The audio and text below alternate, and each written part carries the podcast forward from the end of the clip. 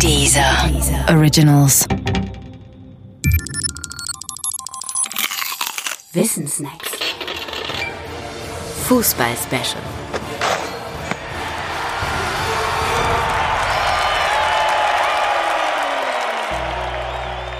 Spielerin oder Spielerfrau.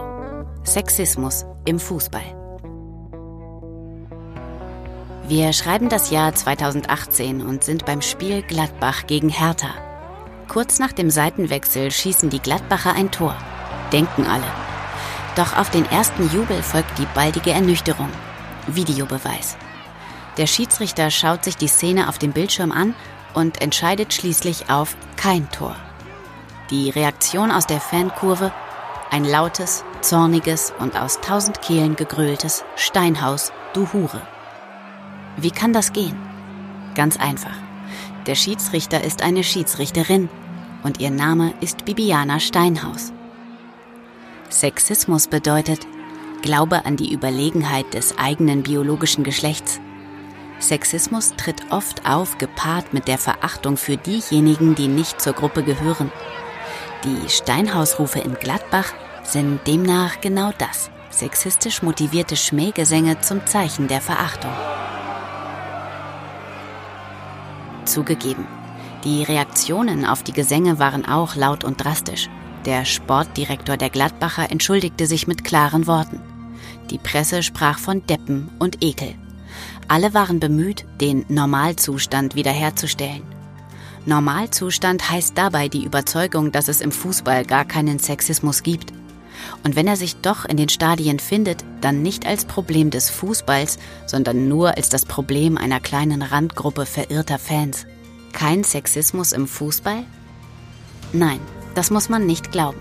Vermutlich ist es nur so, dass sich im Fußball tatsächlich genauso viel Sexismus findet wie in der übrigen Gesellschaft, nur dass er sich dort besser zeigt.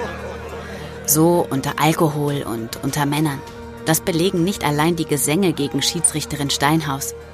Der Sexismus tritt auch zutage beim Gerede über die sogenannte Spielerfrau oder über den Beruf Spielerfrau. Den Begriff Spielerfrau gibt es nur im Fußball. Er wird oft abwertend gebraucht und enthält neben der Eigenschaft, Frau eines Profi-Fußballspielers zu sein, oft noch die Komponenten blond ohne eigene Persönlichkeit Dummchen, Weibchen oder Luder. Die Rede von der Spielerfrau findet sich nicht primär bei den Ultras. Sie ist in ganz anderen Milieus anzutreffen. Vorzugsweise beim gemeinsamen männlichen Pay-TV-Nachmittag am Samstag oder in den einschlägigen Frauenzeitschriften. Vom Frauenfußball gar nicht zu reden. Klar, Frauenfußball muss sein, heutzutage ist ja auch nichts gegen einzuwenden. Aber mal ehrlich, wer guckt sich sowas schon freiwillig an? Ist doch kein Vergleich mit dem richtigen Fußball. Auch solche Äußerungen fallen an den besagten Pay-TV-Nachmittagen und sie machen eines klar. Sexismus ist auch im Fußball ein Problem, das noch lange bestehen wird.